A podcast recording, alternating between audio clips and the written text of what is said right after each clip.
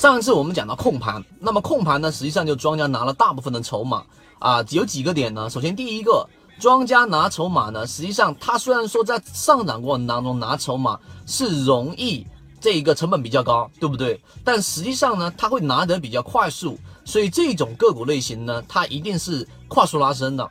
明白我的意思吗？下跌拿不到筹码，上涨才拿筹码，所以它能快速的拿，快速的拿，它有资金压力，所以呢，这样的个股在出现这一种回档，或者说拿到足够筹码的时候，它才能实现快速的拉升。这也是为什么说我们说要十个亿以下的流通盘，这是第一个操作上的一些细节，主力高控盘。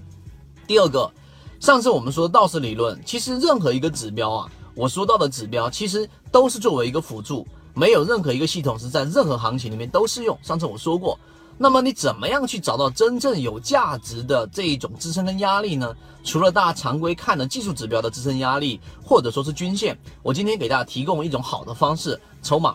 我有做过一个视频啊，就是讲怎么样去看一只个股的筹码的。成交量可以作假，因为专家可以对倒、对倒、对倒，然后呢可以把成交量给你做大，但是筹码它不会。所以在筹码上呢，任何人你用你自己的软件都可以直接看到，在右边会有一个筹码峰。那怎么判断呢？我一说你就能明白。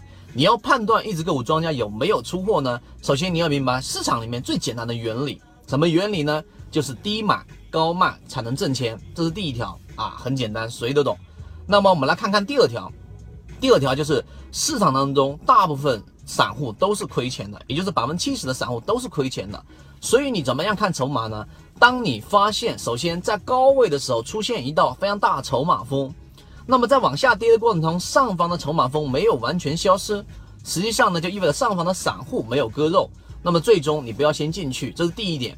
第二点，当在底部盘整盘整过程当中，上方的筹码峰都已经全部都割肉了，也就筹码峰下移下来了，那么在下方的时候呢，就会聚集一个比较大的一个筹码峰，这是第二个点。第三个点。当一只个股出现一个比较快速的上涨的时候，就会出现我们说的满盘获利，也就是你在你那个筹码峰上那个地方是可以看到全部是为红色的。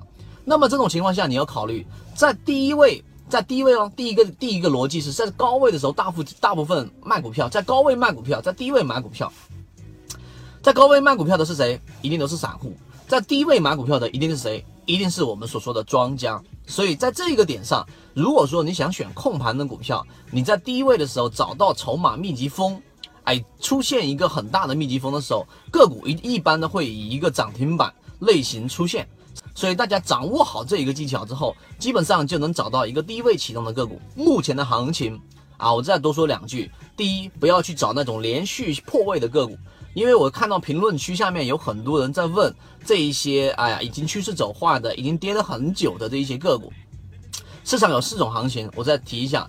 第一，新入主力，就资金刚进来，这个时候做板块，板块轮动会非常非常快，明白了吗？这个时候资金进哪个板块，你就做哪个板块，这是作为短线思路。第二个，当资金进来的时候，在一些很小的盘子里面，题材股。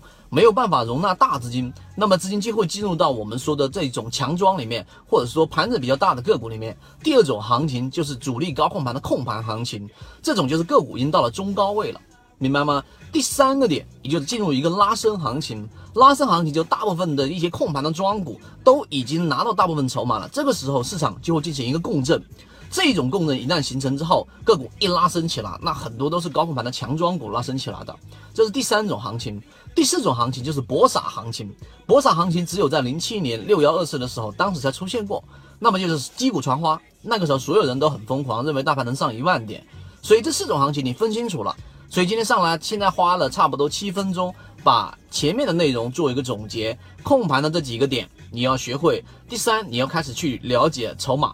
第四就是刚才我说的整个市场的四种不同环境：新入主力、控盘主力、拉升主力、搏杀主力。而现在的大盘属于控盘主力，不要去买那些破位的连续下跌的个股类型，而是去找我们说的控盘股。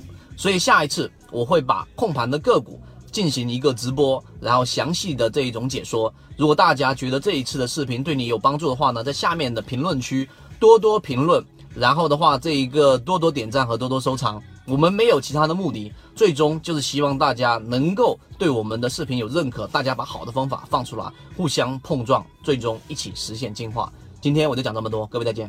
如果想要去知道怎么样找到我们，或者是想要学习的话，可以拿出手机添加我 MACD 七幺二。